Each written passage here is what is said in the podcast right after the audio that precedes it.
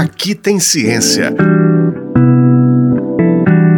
Pesquisas da UFMG ao seu alcance.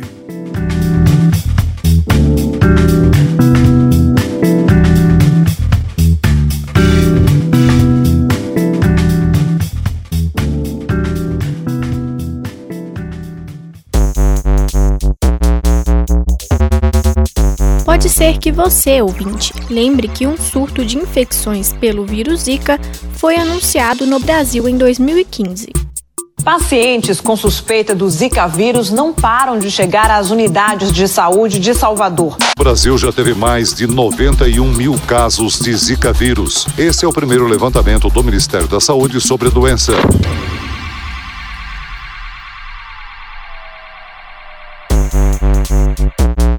O surto motivou pesquisas científicas no país.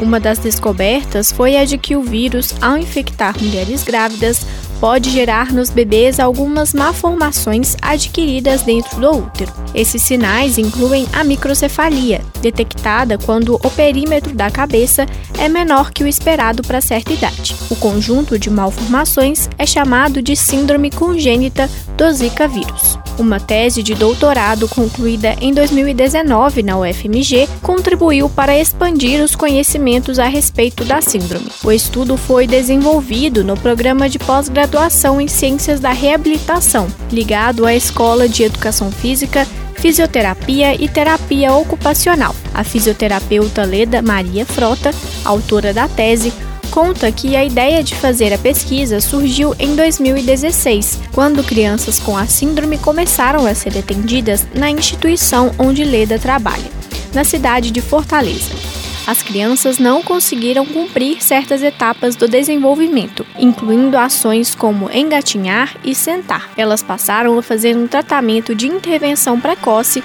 um processo de reabilitação. Né? Então me interessou assim, essa, esse grupo trazia muitas demandas. Né? Além das crianças, demandas também das famílias. Além de ter né, a escassez ainda na literatura por ser uma condição nova, né, alguns trabalhos vinham surgindo, mas era uma condição nova, e dúvidas que nós tínhamos em relação à evolução dessas crianças. Como eram para os pais também conviver com essa questão da reabilitação. É um tratamento, é um processo de reabilitação onde aquela criança vai conseguir desenvolver as suas capacidades, considerando as suas dificuldades, mas ela vai conseguir realizar atividades para que ela possa é, vivenciar esse dia a dia, essas atividades da vida diária. Leda realizou a pesquisa em duas etapas. Da primeira, participaram 50 crianças que eram atendidas em Fortaleza e tinham 24 meses de idade. A ideia foi avaliar o desenvolvimento motor grosso desse grupo, ou seja, se as crianças conseguiam realizar uma série de atividades, por exemplo, sustentar a cabeça, deitar, andar e pular. Essa primeira parte do estudo também buscou saber de que maneira o desenvolvimento dessas ações poderiam ser prejudicado por problemas associados com a microcefalia. A pesquisa mostrou que as crianças mais comprometidas tinham dois distúrbios associados: a epilepsia e a disfagia que é a dificuldade de engolir. A segunda parte do estudo escutou familiares e profissionais para compreender como percebiam a reabilitação das crianças com a síndrome congênita do Zika vírus. Com base em um modelo teórico elaborado por cientistas estrangeiros, a pesquisa conversou com mães e avós das crianças. Essas mulheres mostraram que usavam capacidades cotidianas para enfrentar os novos desafios. A religiosidade, o apoio de outros eh, familiares, né, também. Essa família também trazia mecanismos para enfrentar e interagir com outras famílias também foi uma, um processo que fez parte dessas capacidades. Então, o contato que elas têm com outras mães que estão vivenciando as mesmas condições dela dá um certo empoderamento, além do suporte dos profissionais. Segundo Leda, os resultados da pesquisa demonstraram que a reabilitação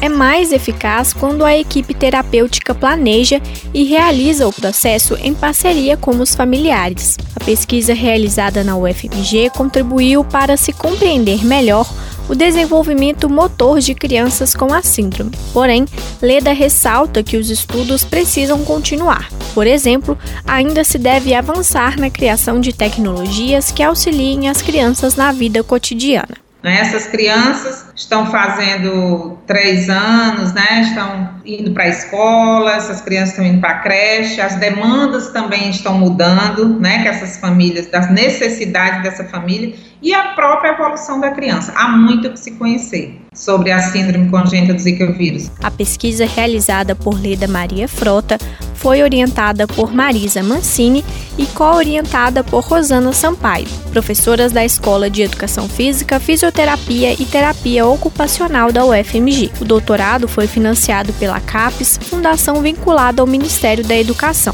O investimento permitiu que Leda e outros estudantes tivessem aula por videoconferência em Fortaleza. Além disso, professores da UFMG viajaram para dar aulas presenciais na Universidade Federal do Ceará.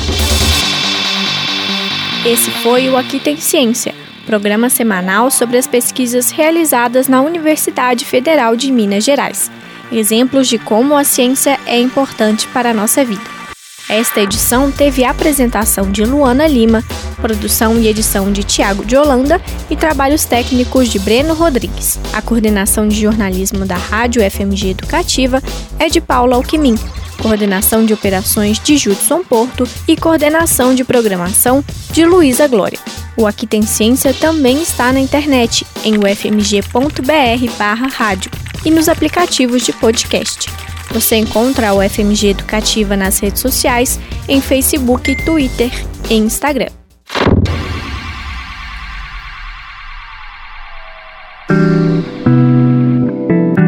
Aqui tem ciência.